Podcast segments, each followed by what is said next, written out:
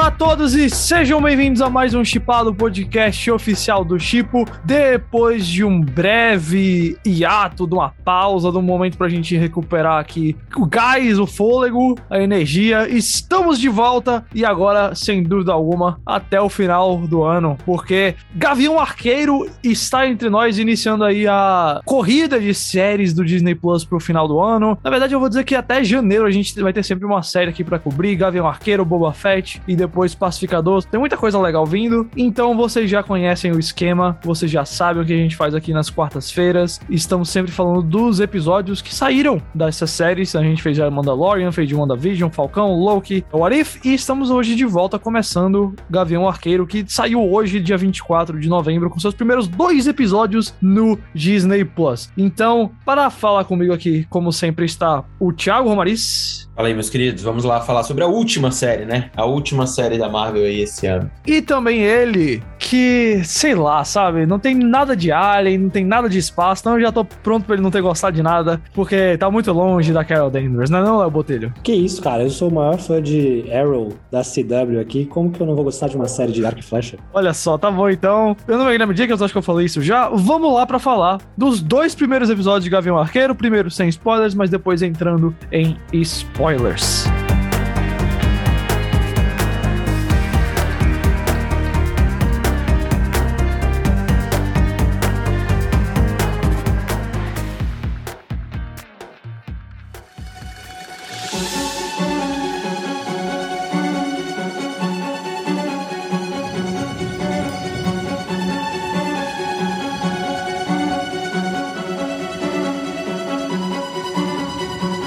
Arqueiro se passa dois anos, mais ou menos, depois de Vingadores Ultimato. A gente tá entendendo ali que é no Natal de 2024 para 2025, dentro do universo da Marvel, né? O Ultimato aconteceu em 2023. E acompanha o Clint Barton no Gavião Arqueiro, atuado mais uma vez pelo Jeremy Renner, com os três filhos, ali faltando mais ou menos uma semana pro Natal em Nova York. Eles estão lá curtindo o musical do Capitão América, que é meio que uma paródia de Hamilton. Estão vendo árvore de Natal e estão vendo outras coisas. Quando o nosso querido queridíssimo Gavião Arqueiro é interrompido por uma matéria mostrando uma pessoa usando o seu antigo uniforme de Ronin, né? Quando ele estava ali perdido na depressão e tristeza e usou esse momento para meio que assassinar o mundo criminoso em Nova York e em outros lugares do mundo. Ele vai atrás desse, dessa pessoa e descobre que ela é a Kate Bishop, interpretada pela Hayley Steinfeld, uma menina super rica que foi salva pelo Gavião Arqueiro na invasão Chitauri e que decidiu dedicar a vida a aprender não só arco e flecha, mas também artes marciais, acrobacias e outras coisas.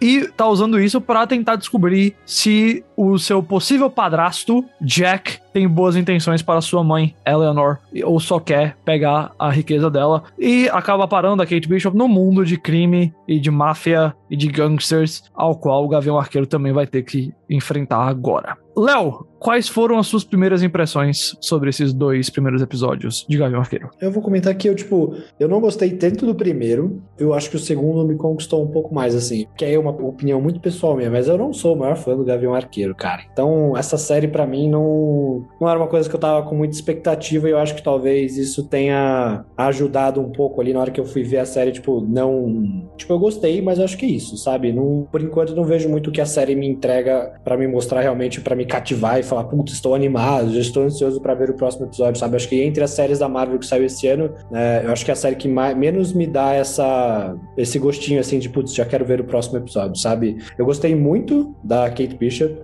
acho que é o que eu mais gostei de fato ali na, na série, toda a relação ali dela com, acho que com a própria família, assim, tudo isso eu achei super interessante. Mas, cara, quando coloca para mim o Jeremy Renner na tela, assim, sei lá, eu não, não tenho essa. Não consigo achar ele um personagem, cara, eu vejo como uma pessoa que me interessa, sabe? Eu gostei das partes que, por exemplo, que eu acho que é muito do que você vai comentar depois daquele quadrinho que a série é inspirada Isso. e tudo, assim, que tem algumas coisas que no, nesses dois episódios você já começa a meio que perceber a audição dele e tudo. Eu acho que foi um bom começo, mas não. Pessoalmente, para mim, não me pegou muito assim e tudo, sabe? Eu vi um pessoal aí que ficou realmente mais animado. Não sei se é o caso de vocês aí. Não teve Capitão Marvel, não teve Miss Cara, Marvel, aí você meu amigo, eu, Não teve eu uma princesa acompanhei. grana, não eu teve uma Billie Eilish. Eu, eu acompanhei Né? Tipo, é isso. temporadas de Green Arrow, cara. Entendeu? Assim, é- eu não é isso, espero só por comprova muito. o seu mau gosto, não comprova nada disso, entendeu? Não, que isso. Arrow tem ali suas duas temporadas boas, o restante é. É, não vi Arrow, não. Tipo, tem, tem, tem mais o que fazer. Me desculpa aí, Stephen Amell. Tiago, antes de você entrar, eu vou ecoar um sentimento do Léo que eu, eu não gostei muito do primeiro episódio. Eu acho que ele comete o mesmo errinho ali do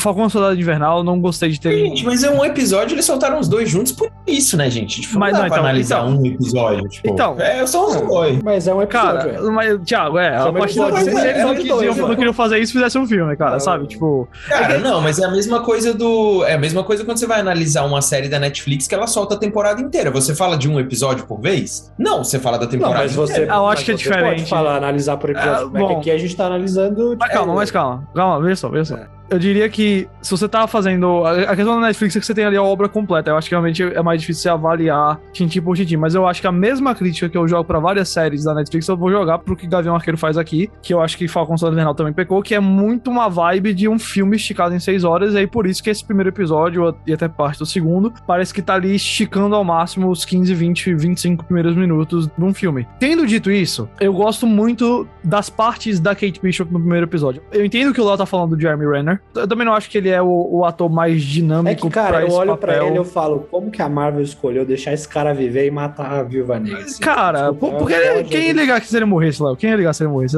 Entendeu? Não, se ele morresse, maravilhoso. Você faz o filme da Viúva Negra correto. Não, mas, Nossa, mas ninguém ia ligar se- pra morte. Como se cara. a Viúva Negra fosse É. realmente, né, o- a Não, epítome é que, cara, do, do entre esses super-herói. dois aqui é, é tipo. Eu, eu concordo que ela tem muito mais potencial a dar. A morte dela tirou mais potencial. Mas, francamente, Léo, ali eram dois personagens que se eu perdesse não ia ficar muito assim. Nossa, É. caramba, que morte chocante. Mas então, só que eu acho que o Renner, onde ele, pra mim, dá muito errado é quando ele precisa ser aquele cara. Eu acho que o Renner é um bom ator pra, tipo, personagens mais assombrados e sérios e perdidos, assim, na, na- numa corrupção, no mundo de crime e tal. Mas ele, como, tipo, paizão da família ali, não, não rola pra mim. Aquelas cenas com ele da família eu não, não curti. Só que quando você corta ali pra, pra Kate, é um acerto, assim, da Marvel. Tipo, eu tenho criticado a Marvel às vezes assim, nossa, não sei se o Simu Liu eu, eu senti muito carisma, eu ainda não convenci, não fui convencido pela Brie Larson. Mas, pô, a Hayley Steinfeld é nível Florence Pugh pra Não, mim. De, é, tipo, papum, na hora eu tô, acho. tô dentro com ela ali, tô 100% junto com a personagem. E aí, no segundo episódio, quando eles se juntam, eu acho que isso ajuda muito o Renner. Ela, eu acho que melhora o trabalho dele, mas ela, pra mim, continua roubando a cena. Bom, eu vou falar mais depois do segundo episódio, que eu acho que é quando a gente entra mais nos quadrinhos mesmo ali da coisa. Mas, Thiago, você não falou, assim, seu argumento total aí da- dos primeiros episódios. Fala aí. Não, eu discordo totalmente de vocês, assim. tipo, não vejo nem. nem... Que bom, quer dizer que a gente Não, tá. não vejo nem,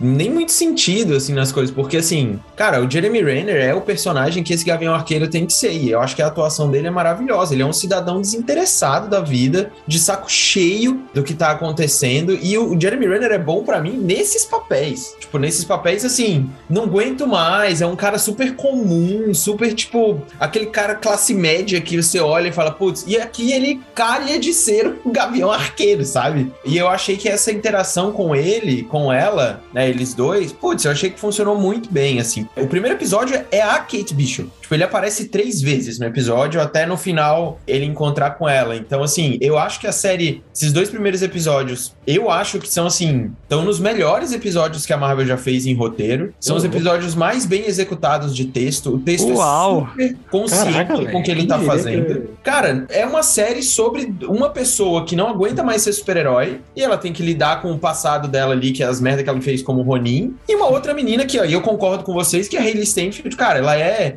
Não é só nível Florence Pugh, eu iria mais, assim, do Eu tipo, acho que é ela mais ainda. você olha ela, ela parece que é uma vingadora desde sempre. Ela é uma atriz que, assim, beleza, ela foi feita pra ser uma, uma vingadora, assim. A menina é um talento absurdo. E, e o mais legal da coisa deles dois, que aí a gente pode entrar no segundo episódio, é que, assim, pra mim não tem, que é o que tem na HQ do Matt Fraction, não tem aquela química de veterano e novata e tal, ela muda aqui. Porque ele, ele não é mal-humorado. O cara não é mal-humorado. Ele não não gosta da menina. Ele não tá. Não, ele simplesmente, cara, fala, cara, tu não é minha vibe, sabe? Tipo, e esse ar desinteressado meio comum dele, junto com a mitologia que a série passa, que ela caga e anda para o que tá acontecendo no, no mundo, assim. Putz, cara, eu acho. É a sessão da tarde que a Marvel sabe fazer de uma simplicidade muito boa. Não sei pra onde a série vai, mas o começo eu achei muito bom. Muito Eu bom. queria- E aliás, os vilões são muito bons também. Mas, mas é exatamente aí que eu entro contigo. Aí eu começo a concordar contigo, assim, cara. Porque eu acho que o Renner só se torna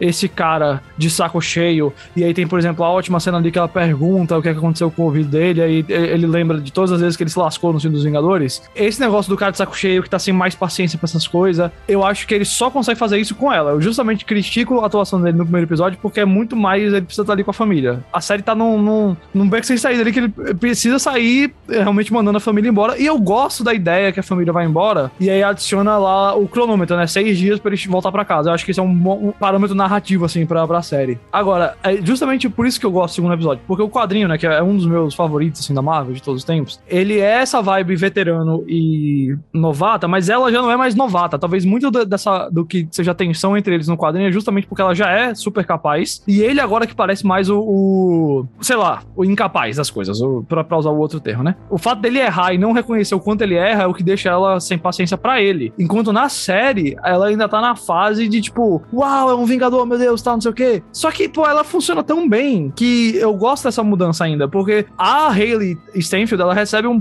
trabalho que eu acho que é até duro pra ela pegar, porque assim, toma aqui um monte de exposição sobre essa personagem. Ela é muito boa de arco flecha, ela consegue rastrear pessoas por causa da empresa da mãe, ela sabe lutar, ela sabe se virar, um monte de coisa. Você tem que acreditar nessa personagem de um jeito que você não teve que acreditar, eu acho que nenhum personagem novo da fase 4 até agora. E aí ela vai e entrega tudo isso. O fato dela conseguir equilibrar o quanto ela já é capaz com o quanto ela ainda é uma menina, assim, que tá entrando no mundo maior, me mostra o quão boa a atuação dela é. E eu espero que a série chegue num ponto onde ela reconheça agora os erros dele e a gente entra naquela dinâmica mais do quadrinho ali Que entre vai. eles dois. Eu acho que vai, cara, porque eu acho que a questão dele aqui, o que me deu a entender mais é assim, ao invés da bater na tecla da questão da família, que vai ser algo bem paralelo, me parece, assim, e tudo bem, porque eu acho melhor, Também. eu acho que é mostrar um cara que ele, ele realmente quer. Ele vai olhar nela o, o, o legado, não que ele, ele pode deixar como herói, né? Mas do tipo assim, passar o bastão de fato, do tipo assim, eu, não- eu realmente não preciso mais lidar com isso porque as coisas estão seguindo. E ele se entender como uma- um herói comum dentro daquele mundo completamente grandioso e, e tudo mais. Agora, esse o, o lance dela de ser expositiva, eu também acho, é, é expositivo. É Como você falou, concordo que a, a Hayley Steinfeld consegue abraçar isso tudo muito bem. Eu adoro o jeito que eles colocam a máfia russa lá e o marido da A mulher também. Tracksuit Mafia. É tipo é uma parada, mano. É uma parada ridículo. muito cômica, sabe? É, tipo, super ridícula. E eu acho que combina, combina com o humor irônico dele, sarcástico, de não, não aguentar mais. O meu lance é: é uma série simples, que se entende como algo muito simples, e que na simplicidade dos personagens que ela apresenta,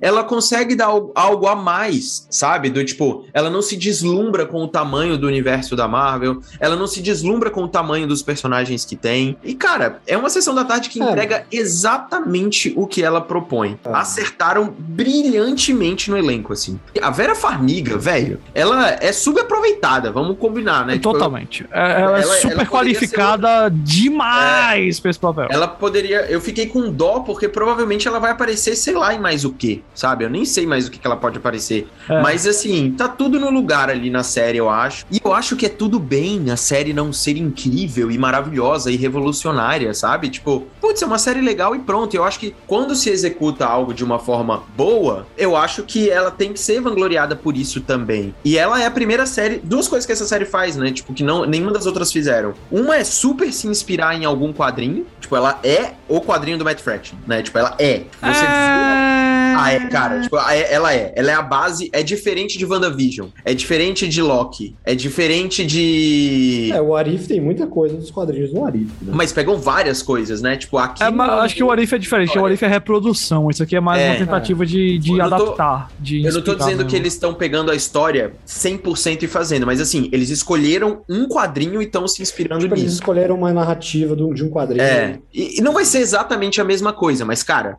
mano, a abertura dessa série. É um negócio assim que, tipo, é, é uma loucura. Tipo, é bizarramente igual, sabe? Essa é uma coisa que, que eu acho que ela é diferente. E a outra é o que você comentou também, Jacobs. É a primeira série que coloca uma personagem. Cara, Kate Bishop é a protagonista, não é o Gavião. E, e as outras não acontece isso. Hum. A gente teve a Sylvie lá no Loki, mas ela é a coadjuvante. Ah. O Falcão e o Soldado eram ali, dividiam espaço, sabe? Mas não tem nada novo. É compreensível que o Kevin Feige tenha, tenha escolhido ela. Agora, só um comentário rapidão aqui. Eu não tinha visto ainda, me corrija se eu estiver errado. Em alguma série ou filme da Marvel aparecer a Kevin Feige Production. É, eu, eu também fiquei. Na hora que você só apareceu, eu estranhei também. Eu falei, caralho, como assim, mano? Tipo, uma tipo, produção. Virou uma.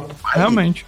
É, é, mas é porque eu tenho ouvido, assim, não, não, eu não tenho, não tenho nenhuma informação dos bastidores, não. Mas eu, eu recentemente eu uma entrevista com a. É Joanna Robinson, eu acho que tá escrevendo. Joanna, é, exatamente. Ela tá escrevendo o livro sobre o Marvel Studios, né? Que ela tem bastante acesso aos bastidores e tudo mais, da história do Marvel Studios aí, particularmente da, da Saga do Infinito. E ela comentou que o Feige realmente tá super voltado para essa questão de TV. Tanto que a, a situação no cinema deixou de ser mais o, só o Feige e agora é o trio, né? O Feige, o Luiz Desposito e o Nate Moore. É, é mas é natural isso, né? Porque o jeito, tipo, a Marvel agora tá expandindo. Eu acho que é, o Feige tá com outras ambições, né? Ele dominou o mundo já. Com, com o cara vai fazer um filme de Star Wars. Também, é isso, eu, eu acho que ele tá muito mais afim de TV de Star Wars agora. É o que eu tenho achado. E que realmente o Feige é o tipo de cara que só chega no set da Marvel agora quando tem um problema acontecendo. Se a gente parar pra pensar também, ele já tem meio que dois anos da Marvel planejados, né? Tipo, até por causa da pandemia que atrasou uma porrada de coisa, então dá tempo dele ter outras coisas.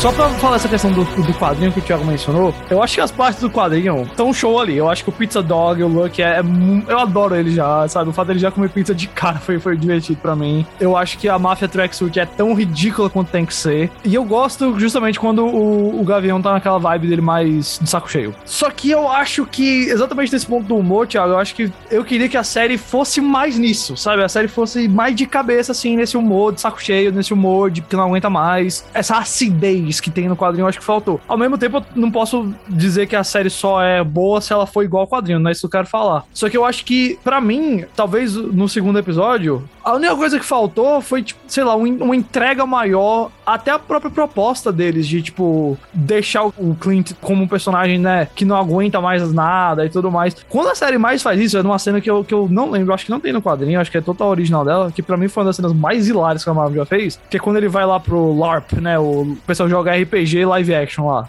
Cara, eu morri de rir naquela cena. Quando ele decide, tipo, que o único jeito de lidar com aquela cena é realmente ele matar todo mundo, porque ele sabe lutar, eu falei, pô, é isso, sabe? Eu queria mais, mais disso, sabe? Quando eles Mas falam. Caraca, isso é maravilhosa essa cena aí, tipo. Cara, é fantástica, é a melhor parte do episódio, é. Eu só preciso que façam mais isso. O segundo episódio me deixou confiante pro que vem depois. Eu acho que precisou passar por muito setup ali no primeiro, na primeira metade do segundo até. Mas se for da, do terceiro pra frente, se for mais dessa vibe. Aí o que me preocupa também é que já termina o episódio com eles claramente, tipo, agora os pauzinhos do Marvel Studios vão, vão aparecer, sabe? A Echo aparece, tem todo o rolê lá de, tipo, ah, ela comanda a máfia e tudo mais. Oh, ok, vamos ver. Eu gostei dessa cena aí também. Eu acho que, eu acho que tipo, a série tem bons momentos, assim. Parte ali do primeiro episódio que tem o um musical, pra mim, tipo, é a melhor parte dos dois episódios, assim. Tipo, cara. É, achei bem chatinha essa é... parte, bem boba. Ah, cara, eu achei muito uma sacada, porque eu fiquei, cara, realmente isso aconteceria claramente na vida real se fosse o caso. E achei a sacada boa, assim, para meio que até recapitular, né? Porque eles usam isso de uma forma para você meio que fazer um dar um contexto ali para a história para pessoas que estão entrando. Mas assim, no geral, e aí acho que até comentando mais do final também, eu fico intrigado e aí acho que é mais até uma pergunta para vocês. Mas como que vai conectar? E aí acho que talvez o Jacobs que leu, eu, eu não cheguei a ler esse, esse arco dos quadrinhos, hum. mas tipo, como que eles vão conectar toda essa parte, por exemplo, ali da Helena, que a gente sabe que vai em algum momento aparecer e essa questão né, da vingança ali, tudo etc. E, e aí tem a própria questão da Kate Bishop, jovem em Vingadores, tipo, como que eles vão colocar isso dentro desse quadrinho, sabe? Esse é o problema, cara. Eu não queria que acontecesse isso, tá ligado? Eu acho que isso pode acontecer como, como pano de fundo, tipo, sabe? Ah, entenda. Eu, eu acho que a Helena não vai ter nada a ver com a história, tá? Eu acho que ela vai ser uma coisa não. super do final e pronto. E eu acho que é natural que aconteça ela aparecer, porque ele vai falar sobre a Natasha. Já mostrou ele lembrando e, e ela faz parte da história dele. Então eu acho que vai ser uma coisa natural, assim. Não vejo problema, não. A última só coisa que eu queria comentar é sobre um negócio que o Léo comentou de falar, de tipo, isso aconteceria no mundo real e tal. Eu tô gostando cada vez mais que a Marvel tá se afastando super de qualquer tipo de coisa real, sabe? A gente tá vivendo num mundo de fantasia, numa terra alternativa, como é nos quadrinhos, e, tipo, depois de 50, 100 anos escrevendo quadrinhos. Tipo, essa terra que eles vivem agora, depois de Nova York, Batalha de Nova York, os Eternos, mano, é uma terra completamente modificada e, e, e que eles vão ter o próprio lore e os personagens que são criados a partir disso. A Kate Bishop é uma das primeiras, a gente vai ver toda a galera que veio ali. É, todos esses É. jovens Vingadores aí que estão Os- É, a Miss Marvel, tipo, e mesmo a galera que a gente já viu nos outros filmes, né? Então, essa parte eu acho muito legal de você agir com naturalidade e mostrar. É o ponto positivo e negativo, né? De você mostrar, mostrar a Kate Bishop onde ela tava na Batalha de Nova York. Mas, cara, se foi um acontecimento sério, eu gosto da ideia de você mostrar o ponto de vista. Porém, ele não pode ser o ponto de partida para absolutamente tudo, né? Como é a tecnologia do Stark também, que pra tudo eles usam isso pra pra justificar alguma coisa. Eu gosto, mas eu também desgosto, que eu acho que às vezes eles exageram um pouco nisso. Eu diria que. Acho que talvez falando das duas coisas, acho que essa série vai ser melhor quanto menos ela se envolver com o resto do MCU, sabe? Eu sei que isso vai acontecer, eu acho que a aparição da Echo na, na última cenazinha ali já mostra que é inevitável, vai chegar, o MCU vai chegar, sabe? As conexões vão bater na porta. Sei lá, essa parte me preocupa mais. Eu tô, acho que, um pouco cansado da, da Marvel se colocando, às vezes, no- na frente da própria história, em vez de deixar a história fluir. Mas, por outro lado, eu acho que o que o Thiago falou agora tem muita razão, porque o fato de ser essa história mais independente e, e que mostra um outro lado, porque se você parar pra pensar, não tem nenhuma história da Marvel que dá muita foco em Metrópole. A gente tem histórias ali Não que são mais pé no chão. Tinha séries da Netflix, é, né, que faziam é, isso, mas não. É, mas, mas, é, pois é, mas enfim, acho que nem, nem conta muito. Mas, tipo, mesmo as histórias mais pé do chão dos filmes, sei lá, um herói É. feito Capitão América, Soldado Invernal, ele tem ambições muito grandes, ambições muito nacionais, consequências muito importantes, assim. E aí, onde é que isso poderia acontecer? No Homem-Aranha, por exemplo. Mas os dois filmes do Homem-Aranha acabam sendo super povoados de outros personagens do MCU, né, de outras coisas. O segundo, inclusive, vai embora de Nova York. Então, Gavião Arqueiro acaba sendo a primeira vez que a gente vai ver, tipo, realmente o nível mais básico, sabe? Os criminosos de rua mesmo. É, Isso me lembrou muito até assim as séries da Netflix, mas eu acho essa série totalmente oposto do que eram as séries da Netflix, né? Em termos de tom, Netflix era, era um tom muito mais pesado, uma coisa um pouco mais pro drama, era, não era uma, uma coisa mais voltada pra comédia e, e aventura, assim, nesse sentido, né? Então,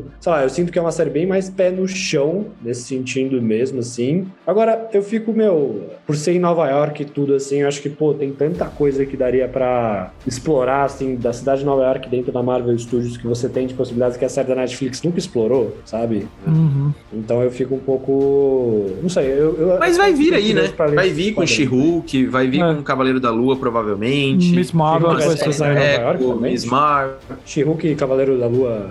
O She-Hulk é em Nova York. Tipo, vai se passar em Nova York. Cavaleiro da Então, Lua, eu creio também que é. Cavaleiro da Lua também. E, mas assim, não importa onde vai ser, sinceramente. É, é uma questão mais de, de você conseguir ter camadas diferentes de personagens dentro da mitologia. Mas eu gostei, mais do que a mitologia, eu gostei da forma que eles trabalharam os personagens assim. E sinceramente, tipo, esperar uma, uma aventura megalomaníaca do Gavião Arqueiro é não entender quem Não, é o não. cidadão, né? Tipo, eu gosto que ele se entende assim também. E espero ver que nesses próximos quatro episódios eles vão explorar mais isso, pelo menos.